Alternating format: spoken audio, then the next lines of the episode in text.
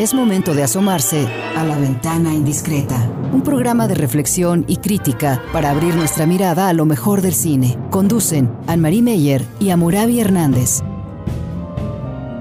La ventana indiscreta. Iniciamos. Bienvenido a su programa La Ventana Indiscreta y hoy La Ventana Indiscreta se fue de parranda porque pues el domingo se entregaron los premios Oscar y ahí estuvimos, Amurabi y yo, para traerle las noticias más nuevas. No sé si no nos vieron, pero estábamos en la última fila de ese bar que había montado Soberberg para eh, toda la ceremonia en una mesita con una pequeña luz. Eh, como no íbamos vestidos de etiqueta, bueno, no nos quisieron tomarlo con la cámara, pero estuvimos presentes, como ustedes seguramente también en su televisión, en su casa una ceremonia diferente que nos anunciaron que ya no la iban a hacer como muchas en ese año, que por Zoom y todo el mundo en su casa y todo el mundo que pasaba el gato y se asomaba el niño. No, una ceremonia que pretendieron hacer elegante, de lujo, y creo que así fue. Fue un poquitito retro, fue como viejos cabarets con sus lamparitas en las mesas, en las mesas dos o tres personas nada más, pero fue interesante que como todo estaba este, muy personalizado, también presencial, también la misma ceremonia puso mucho como el foco en, los en las personas mismas. Cada uno de los que participaban dijeron, por ejemplo, por qué les gustaba el cine, con qué películas se enamoraron del cine, y eso me gustó mucho. Yo tenía ganas de decir, ah, yo también esa me gustó de niña y a esa fue, fui también. No sé si eso tú también, Amurabi, lo sentiste, fue como muy personal a ver a ti, Glenn Close, que te enamoró del cine en tu niñez, en tu juventud? ¿Dónde viste tu primer película? ¿Cómo viste eso, Amurabi? Sí, de entrada la propuesta era interesante de decir, bueno, hola a todos nuestros radioescuchas. Eh, de entrada es de poner énfasis más en las personas, en, en, la humanidad y además en la experiencia de asistir al cine. Estaba muy eh, presente en la ceremonia. Yo un poco lo que cuestionaba es que, eh, bueno, casi no vimos clips de las películas, quizás porque estaba, pues, permite agilizar el ritmo de la ceremonia o porque quizás pueda pues, ser redundante, etcétera, eh, le dieron más tiempo a los discursos de los ganadores, incluso de categorías que, que no son como conocidas por dar discursos amplios como eh, diseño de arte o foto, etcétera. Aquí les dejaron que se soltaran más en contar pues eh, experiencias mucho más personales, pero eso sí un poco quita la idea de que pues casi no vimos eh, elementos de las películas que estuvieron nominadas que digamos no tendría problemas si no fuera porque este año una de las mayores críticas que hubo a los nominados es que casi no se vieron las películas o muy pocas personas vieron las películas. De hecho, Frances McDormand cuando ganó Mejor Película, eh, pues su, idea de discurso fue vayan a ver la película en el cine, o sea, es la mejor, digamos, el mejor comentario que pudo haber en la noche, porque era el gran pendiente de que las, las películas de los Oscars debían de haberse visto en el cine. Sí, eso es, era una siempre uno de los criterios, que en el cine, en las grandes salas, hayan tenido éxito las películas. Eso las llevaba finalmente junto con toda la estrategia también de marketing a la nominación de los Oscars. Pero yo creo que eso se justifica no ver clips justamente por eso. No te doy una pequeña probadita de una película para que la veas bien, completa y en el cine como se debe ver. Entonces, prescindieron totalmente de esos clips que nos daban en, otras, en otros momentos. Y entonces, en ese sentido, e incluso con eso un poco retro, no hicieron demasiado uso tampoco de la tecnología, ¿no? Em, según ya habíamos visto tú y yo en los programas anteriores, sí, eh, una de nuestras, eh, digamos, importantes películas que aquí comentamos con ustedes fue Nomadland y sí me ganó como mejor película, como mejor dirección y también como mejor actuación femenina. ¿Tú cómo viste esos, esos premios para esa película? Pues eran premios que estaban siendo esperados. Eh, se sabía que Chloe Zhao era, digamos, como la favorita en ganar tanto en dirección como en película. Creo que es una eh, elección que va muy en relación a cómo los Estados Unidos están viviendo actualmente todos los cambios y las crisis económicas que está sucediendo en el país. Y creo que es una llamada de, digamos, como desde Hollywood, de querer atender esa situación. Entonces, eh, creo que ahí no hubo sorpresa. Quizás la de mejor actriz sí, había como, no se sabía cuál podía ganar. Podía ganar Viola Davis, podía ganar Kerry Mulligan, eh, pero que al final ganara Frances McDormand, bueno, pues eh, digamos, confirma el peso que tiene ella en la película, en una película que se supone es como mitad ficción, mitad documental, pero, pero digamos, confirma el peso que tiene la actriz como en, en esa relación, digamos, híbrida que tiene la película. Y confirma un poco también nuestra, digamos, predicción de que el cine mismo va hacia una hibridación, ¿no? Una hibridación de géneros, una hibridación de documental y ficción. Ya es, por ejemplo, en esa película fue muy importante años de investigación antes acercarse a esa comunidad nómada, nómada en Estados Unidos. Y de ahí incluso entre la actriz principal, que también es coproductora de la película, y la directora, pues armar el guion yo ya sobre la base de esa investigación. Es una manera muy diferente y mejor película que sería para la producción mismo, el, tipo de producción. En esa película se vio que era un grupo pequeño que trabajó, porque en otras, cuando era mejor película, subían 20 hasta 50, porque son, eran eh, enormes producciones. Y esa finalmente era una producción, podemos decir, este, pues, simple, este, uh, eh, pero hecho por poca gente durante mucho tiempo y como ellos dijeron, nos, nos, nos convertimos en una familia que al mismo tiempo investigaba, actuaba y eh, realizaba la película. Eso es importante, ¿no? También. Em, Hopkins como padre, yo también, Anthony Hopkins, yo sí le iba más a esa película, incluso se me hizo una película muy, muy interesante sobre un tema difícil.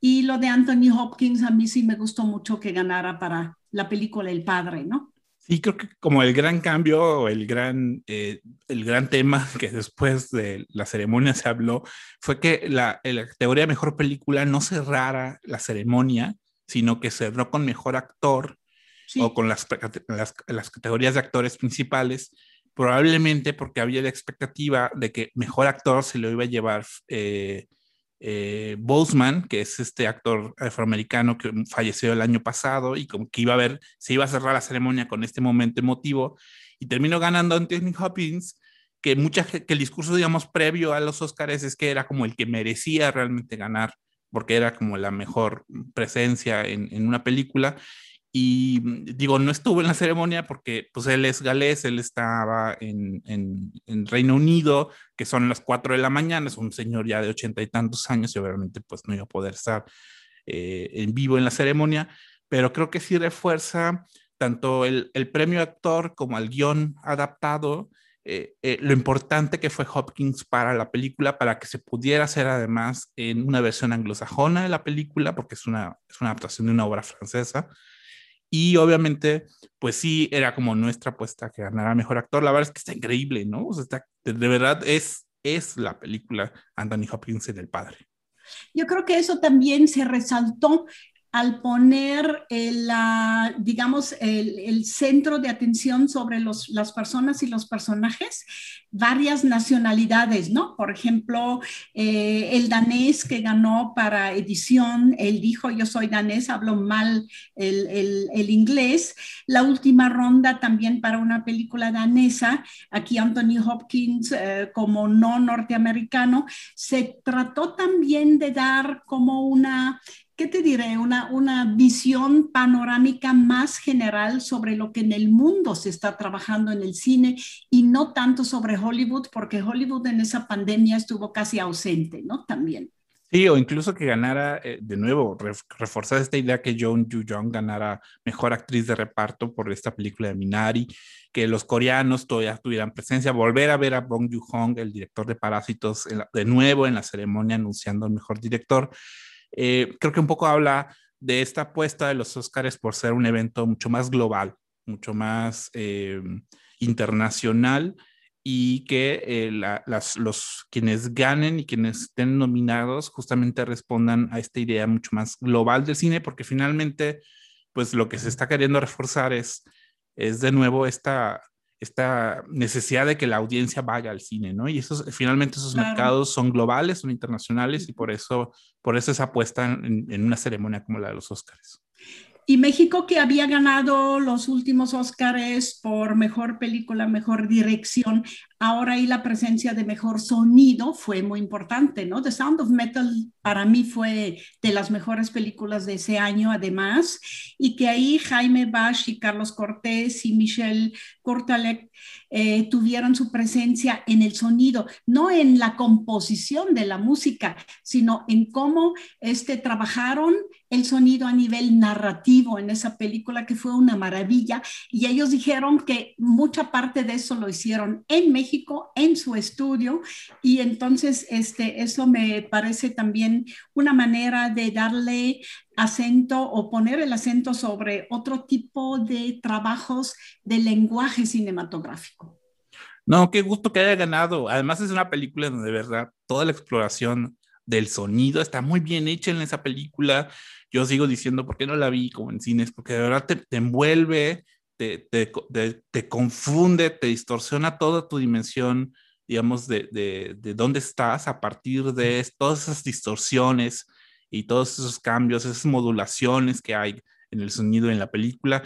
Sound of Metal también ganó mejor edición, eh, probablemente muy en relación con la idea del sonido, ¿no? O sea, creo que, creo que esa, complementación, o sea, reafirma que es una película muy sensorial, y que obviamente eso es importante en el cine una ceremonia multiétnica, multilenguaje, multigéneros cinematográficos, te verás un poco de todo, con ese look un poco retro.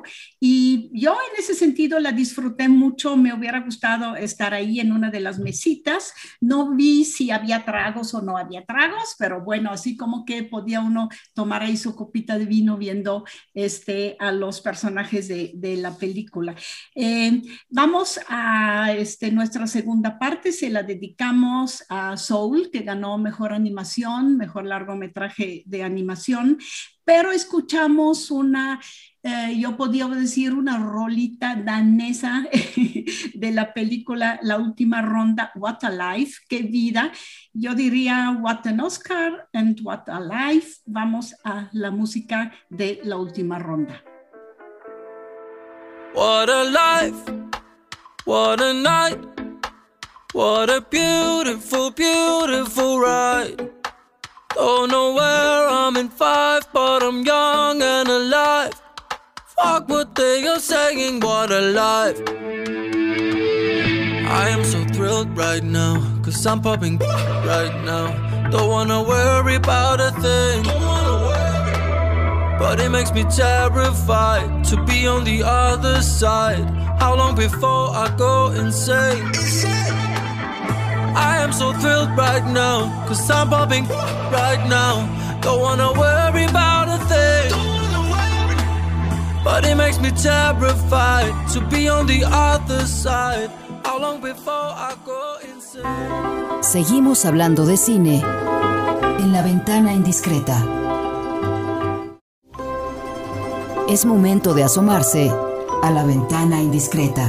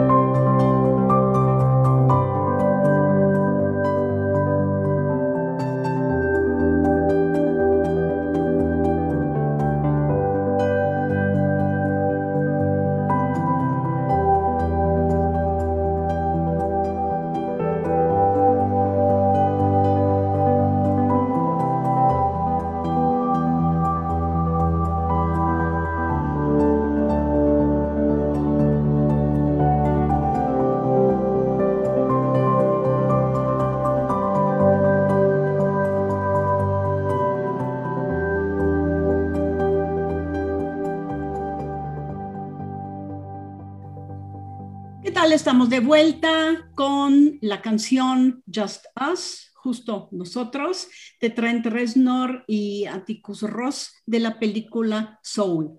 Y justamente vamos a entrar a Soul, al alma. Soul, un género musical de, uh, de Estados Unidos que pues le dio la, eh, la, vuelta al mundo y sigue siendo muy, muy popular en ciertos, este, ciertas comunidades. La película Soul eh, nos interesó porque también nos interesa la animación. La animación que yo hasta México aprendí que así se puede llamar, porque en Suiza le decimos el cine de truco, trick film, truco, porque realmente no hay una cámara que se supone con sus 24 segundos este, fotogramas que hace no simula el movimiento, sino que el movimiento se hace, se simula frente a la cámara. Es otra manera de hacer cine. A mí me parece el cine más puro en ese sentido porque se crea todo. Se puede tomar un objeto, claro, pero ese objeto es un objeto muerto y le damos ánimo, le ponemos un ánima, le damos movimiento y le damos vida a través de manipular, por ejemplo, el objeto y con, los, uh, con las tomas de la cámara para que después se vea que el objeto se mueve. Así podemos animar cualquier eh, cosa. Puedo animar mi lápiz que tengo frente a mí, el micrófono que tengo frente a mí, los muñecos que ahí tengo guardados. Todo se puede animar, pero también se puede hacer todo artificialmente por ejemplo, a través de dibujos, como los conocemos de las caricaturas de, ah, les decimos caricaturas de Disney, o este, se puede hacer en ese momento ya de manera digital. Y ahí es interesantísimo en la animación siempre ver cómo la tecnología influencia, pues tiene influencia en el estilo, en el arte, incluso en los temas, e incluso cómo los temas también tienen que buscar o recurrir a nuevas tecnologías. Por eso me parece realmente la animación un arte puro en ese sentido, porque son caricaturas o son objetos, pero la mano y la, imaginación del ser humano les da vida. Eh, finalmente es una creación y el animador es un creador porque le da vida a los objetos, a la historia, a todo lo que hay frente a la cámara. Y nosotros después lo recibimos como si fuera un mundo, un mundo verosímil, posible, al que le entramos con una especie de contrato, porque todos, todos nos queremos creer y por eso me parece que desde el principio del, cine se ha visto eh, la, las cosas animadas y la animación especialmente fortalecida a través de lo fantástico, lo imaginario, el mundo de los deseos, de los miedos, de, los de las angustias, el cine de horror.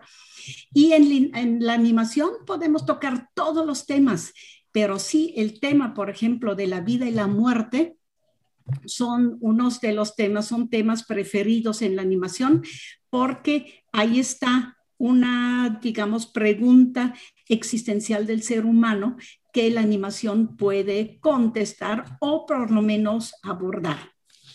Amurabi, ¿tú cómo ves la animación? ¿También te sientes tan atraída como yo? ¿También sientes que es una parte del cine, una manera de hacer cine eh, que tiene posibilidades que el cine en vivo o el cine este, uh, real no puede hacer? A mí me llama la atención la idea, justo mencionaste la idea de que animación viene de anima, que significa alma, entonces me parece como muy contundente que una película de animación se llame, se titule de manera explícita soul o alma, ¿no? Eh, es decir, eh, soul en el sentido de, sí, efectivamente, los personajes que nosotros vemos en la película eh, son una representación imaginaria, ficticia, muy fantasiosa y muy pertinente de lo que podría ser el alma humana, ¿no? De, de cómo se podría visualizar el alma humana. Y además, es una especie como de homenaje a toda la tradición de la música estadounidense del soul, de la música del género soul, que es esta música, digamos, de orígenes afrodescendientes, que de alguna manera, pues muchos, eh, digamos, eh, afroamericanos usaban esta música, digamos, como de manera improvisada, de manera libre, como una forma de eh, paliar, pues, como todos los conflictos sociales, políticos en los que vivían, ¿no? Era una forma de contrarrestar como la situación difícil en la que vivían, el que la música que ellos tocaban fuera tan libre, tan improvisada, tan, eh, em, tan abierta a, a, la vida y al alma, finalmente, ¿no? Por eso se llama soul.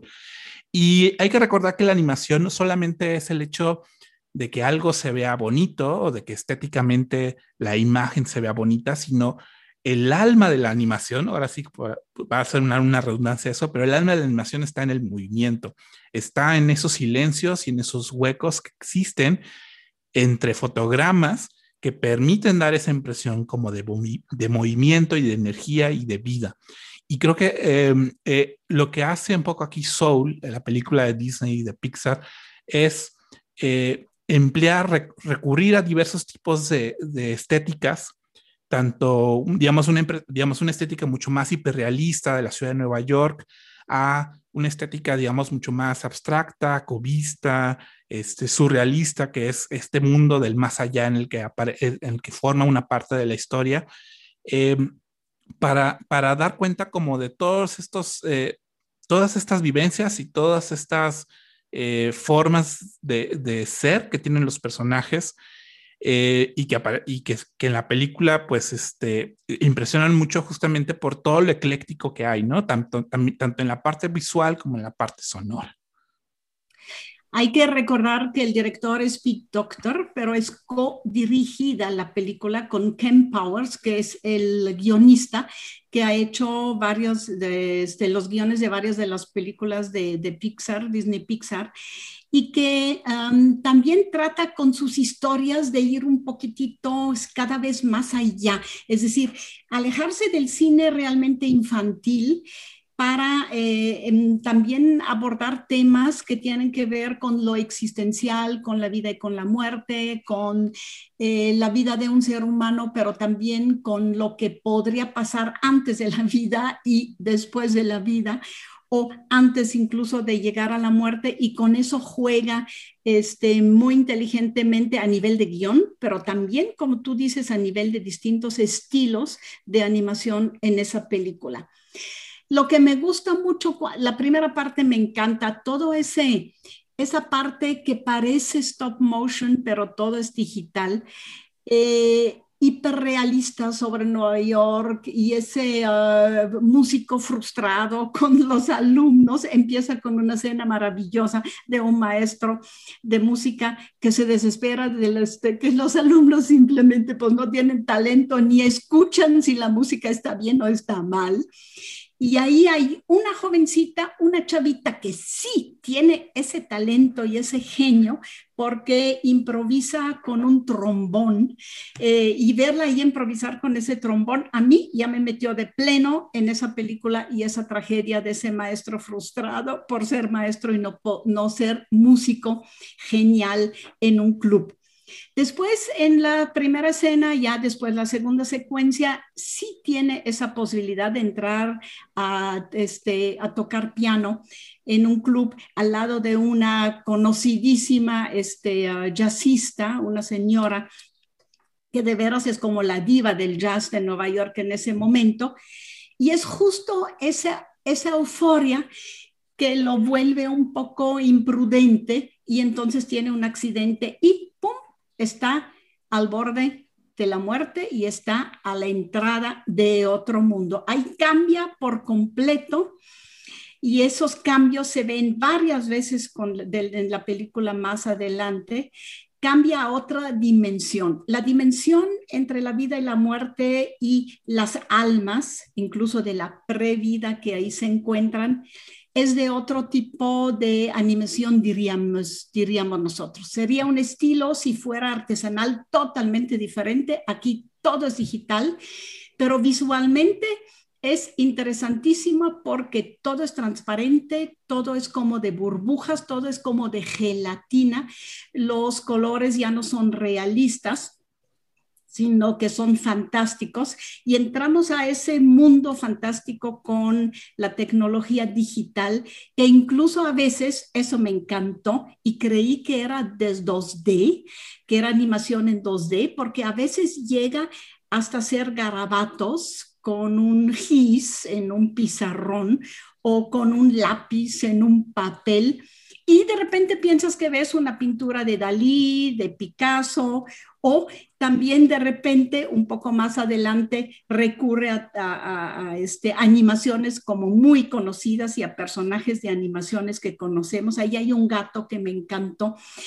Incluso hay intercambio entonces de personajes y finalmente esos distintos niveles que se cruzan, se enciman y nos ah, provocan cada vez un ah, ah, ah, este, acerca de la técnica, acerca de la estética, tiene mucho que ver con el contenido de lo que nos está narrando la película.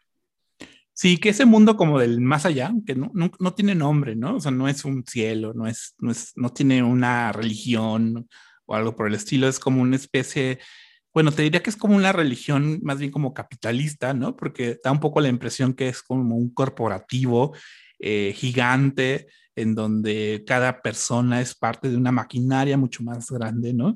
Y aunque hay como esta idea de que cada quien tiene que buscar como su spark, como su, su chispa de vida, y eso es como su propósito de vida, encontrar esa, esa, esa chispa, eh, pues realmente son, pues yo, yo, tengo un poco la impresión que es como Pixar se ve a sí mismo, ¿no? O sea, Pixar como estudio de animación, como empresa corporativo de un estudio de animación se ve a sí mismo y en un sentido de, pues sí, impulsar la creatividad, la imaginación en las personas, pero como dentro de esta maquinaria donde todo funciona, donde todo tiene su control, etcétera. Y obviamente eso contrasta con el mundo digamos, mucho más caótico de la ciudad de Nueva York. Eh, a mí me gusta Sol en un sentido como de, creo que es una película que a mí como persona adulta me dice un montón. Me gusta que es una película sobre nacer o renacer.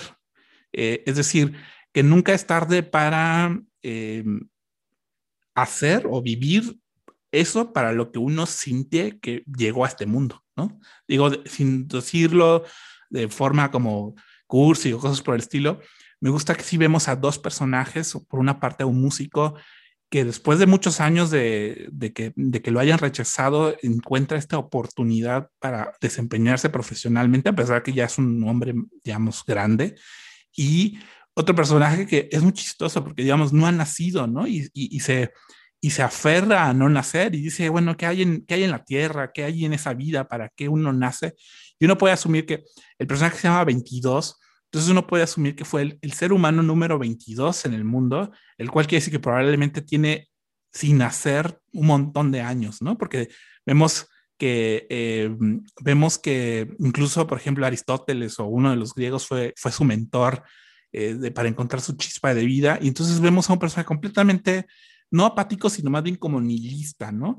Y ese contraste como de filosofías de vida eh, me gusta mucho en la película y creo que, creo que también tiene que ver con esta idea de, de que el alma, eh, como, como filosofía, como vida, también tiene que ver con esta premisa de qué es eso que te empuja a vivir, a estar vivo, y sí, como tú dices, uh, sí está impregnado un poco, pero de manera muy irónica también, de, de, uh, de la cultura occidental y obviamente también de, de, Estados Unidos, ¿no? También porque aparte de que es como una especie de empresa, también se empuja mucho, tienes que tener tu objetivo en la vida, tienes que ser, este, realizarte a lo que tú quieras, si eres buen músico, tienes que ser el mejor músico lo hace con ironía, lo hace con distancia, porque como tú bien dices, por ahí hay almas, como el, alma del 22, que simplemente la Tierra no las atrae. La Tierra además está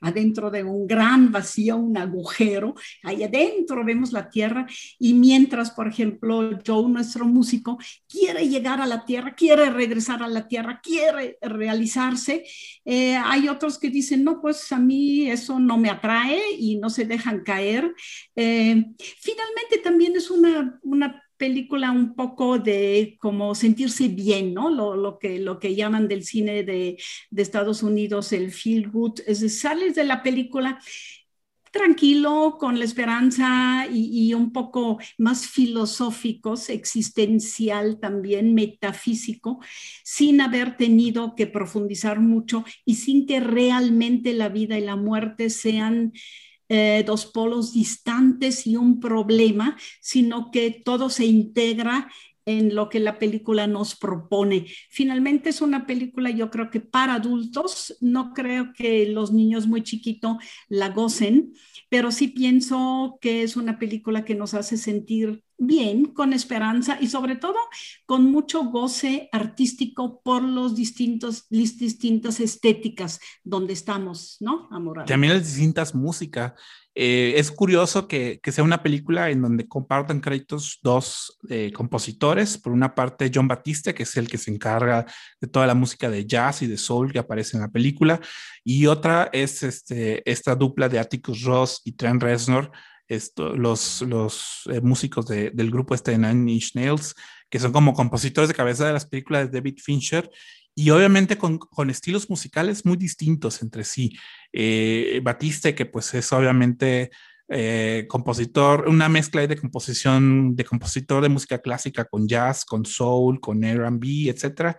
Y por otra parte, Trent Reznor, que más bien es música minimalista, electrónica, eh, mucho más este, como de beats, ¿no?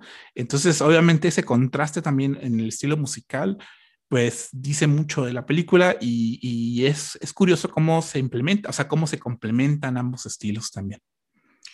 Eh, y para justo, para concluir ese, ese, esos comentarios sobre la película Soul de animación, eh, terminamos con algo que dice, It's all right, está bien. Así termina la película y así terminamos nosotros también las conclusiones. Eh, es de John Bastide y para la película Soul.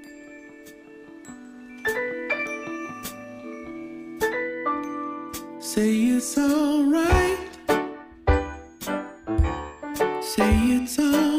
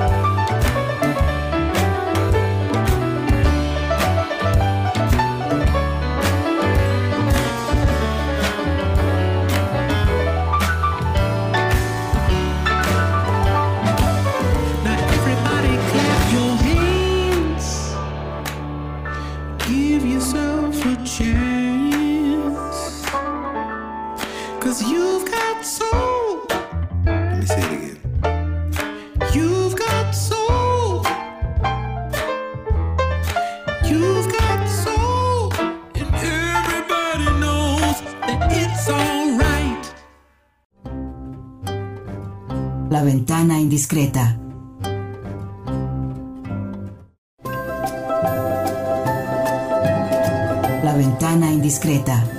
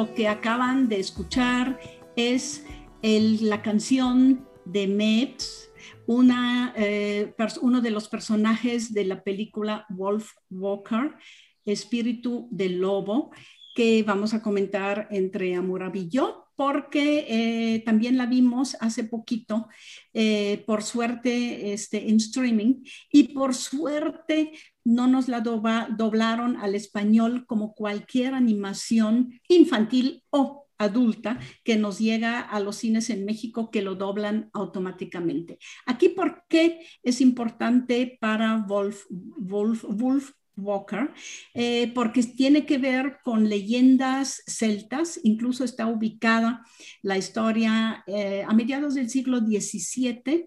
Ya vemos que hay este, dominación de parte de los ejércitos de los ingleses y de, este, um, digamos, Lord Protector, que es un, un, este, eh, digamos, un nombre feudal que tiene ahí una cierta parte de Irlanda bajo su dominio y que ha decidido convertir esa parte en un, digamos, podemos decir, centro agrícola, traer la civilización, traer la agricultura, pero al, este, ah, pues sí, así, al talar los bosques y también a someter, al someter la población que vive ahí.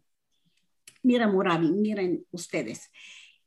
Hace un mes tuve que, todavía en Suiza yo puedo votar, tuve que votar en pro o en contra de una, un cambio de ley en Suiza. Fue una iniciativa de círculos este, ecológicos en pro de eh, no liberar las leyes para este, poder cazar los lobos en Suiza. ¿Lobos en Suiza? Pues sí, Últimamente, desde hace 25, 30 años, eh, la Unión Europea y también Suiza decidieron eh, liberar lobos y repoblar el lobo en los Alpes, por ejemplo, porque se había extinguido totalmente por la caza hace ya muchos años y ya no sobrevivían los lobos.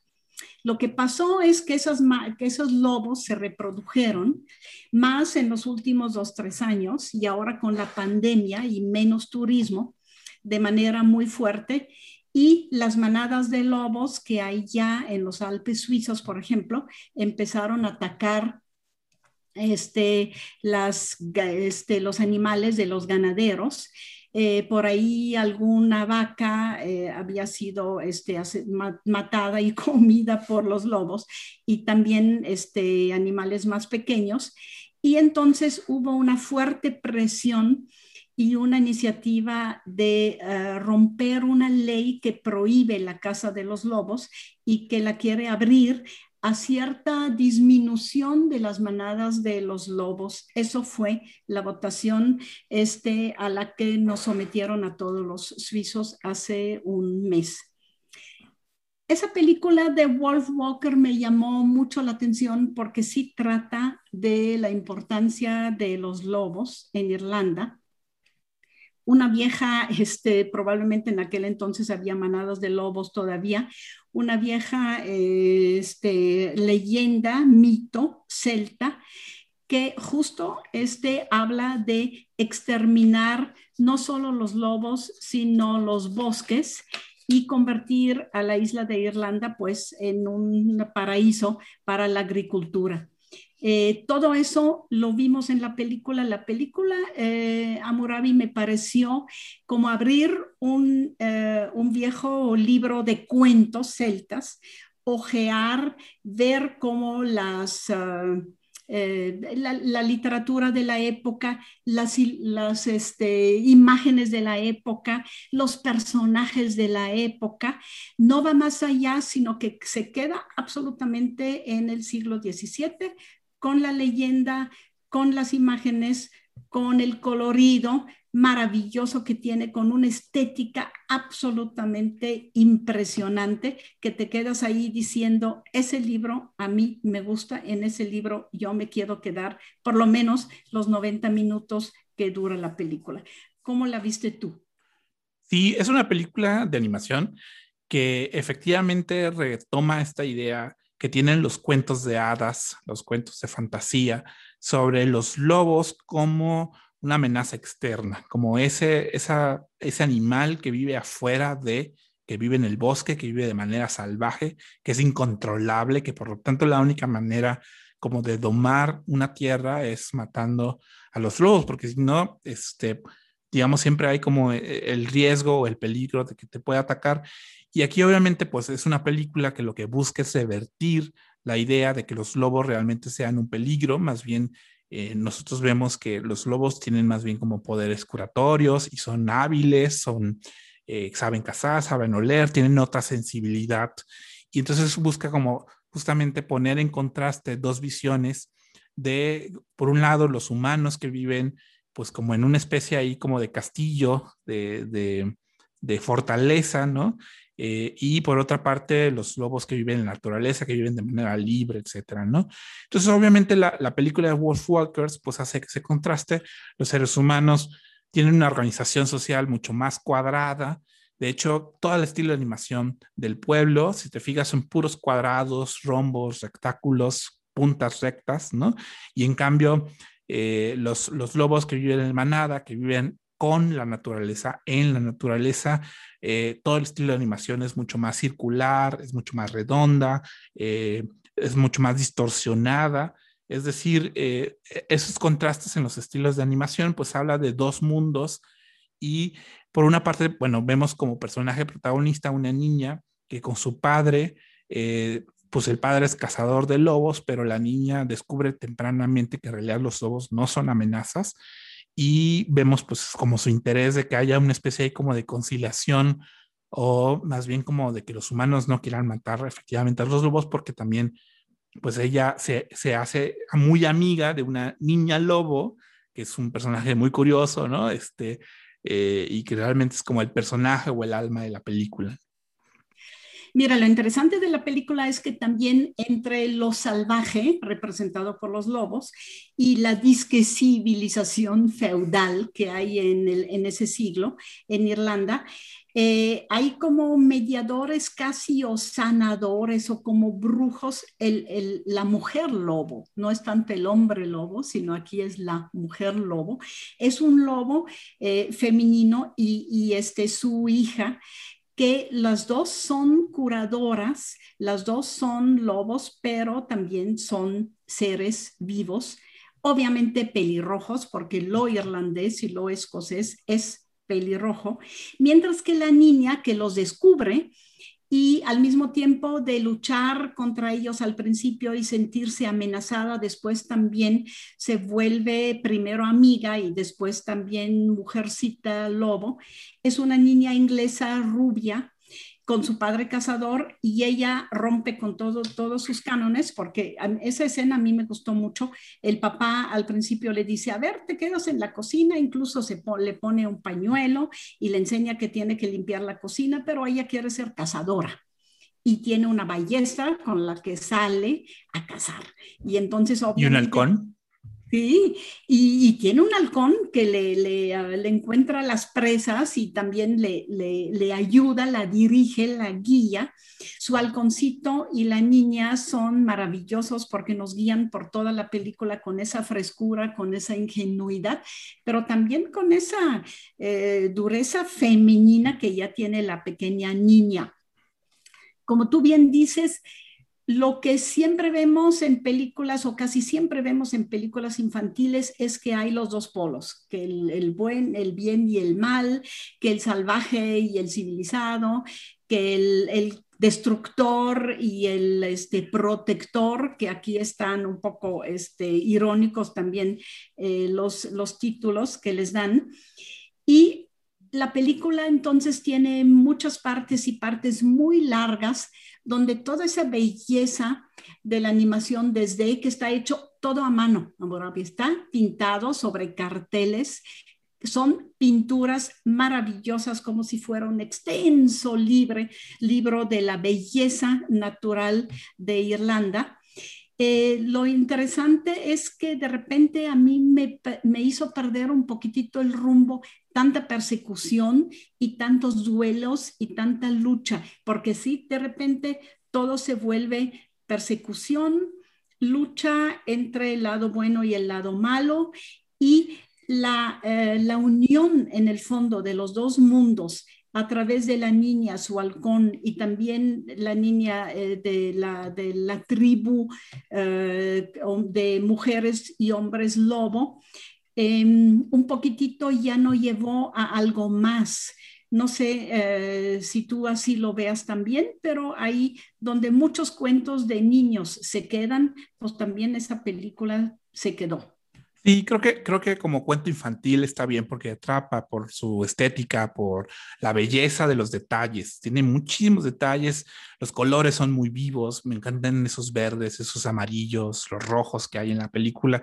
Pero si queremos ver un conflicto, una historia que, que refleja un conflicto político de la relación del ser humano con la naturaleza, como que se queda un poco corto en algunas cosas, sobre todo pensando en que hay otras películas que son mucho más efectivas como en contar ese tipo de, de conflictos Pienso, por ejemplo, en las películas de Miyazaki, de Hayao Miyazaki, como Princesa Mononoke, ¿no? Que creo que el referente de la mujer lobo, de la niña lobo, ahí está presente, o sea, ahí está ya en, esa película.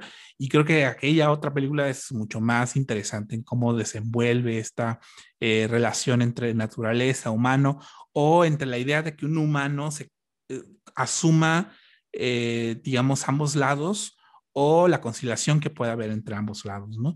Y creo que ahí, ahí Wolf Walkers, este, creo que puede gustar. Eh, es, habrá que reiterar que la película está dirigida por un estudio de animación irlandés.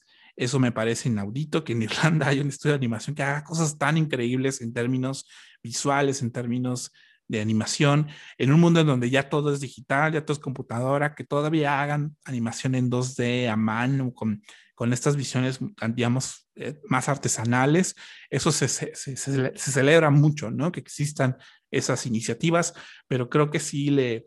Y, se celebra también que quieran retomar sus tradiciones, sus, sus mitologías propias de ese país para contar historias, pero creo que sí les falta como trabajar mejor en los guiones para que además sean historias mucho más... Eh, que, demanden más, el, digamos, la, el interés del, espectador. ¿no? Sí, es que es otro tipo de arte, creo yo, eh, ¿no? Eh, los estudios Cartoon Saloon, así se pusieron, un poquitito Cartoon Saloon, este, es como irónico. Eh, es como una resistencia también, la resistencia de la tradición artesanal en contra de lo que hacen los estudios Pixar, por ejemplo, como vimos con Soul, que ahí es el derroche tecnológico y la modernidad, la innovación, y aquí ellos dicen, no, regresemos a lo artesanal, al, al 2D, a todo este pintado a mano y regresemos a lo nuestro, no nos dejemos influenciar por todo lo que tiene, por ejemplo, Disney, o tienen incluso los ingleses que tienen mucha animación muy interesante, ¿no? Irlanda, siento que ese tipo de estética tiene que ver con una especie de resistencia, ¿no? También. Eh, ¿Qué te parece si vamos escuchando eh, otra de las, eh, de las composiciones para la película? Es Running with the Wolves. Aurora y es de Aurora es para la película Wolf Walkers y con eso cerramos hoy el programa dedicado en su segunda parte a dos importantes animaciones que seguramente este, veremos pronto también en las salas de cine.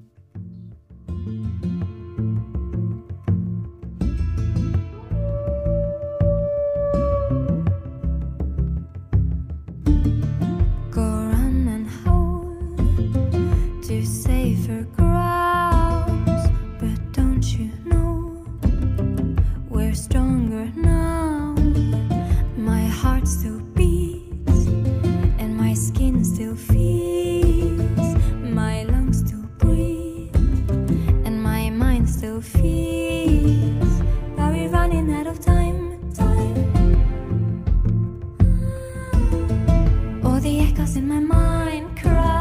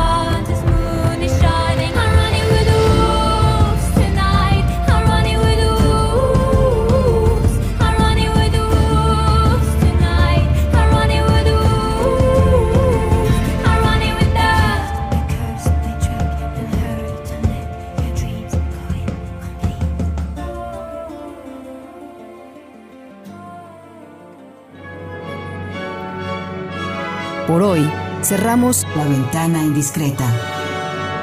Nos escuchamos la próxima semana.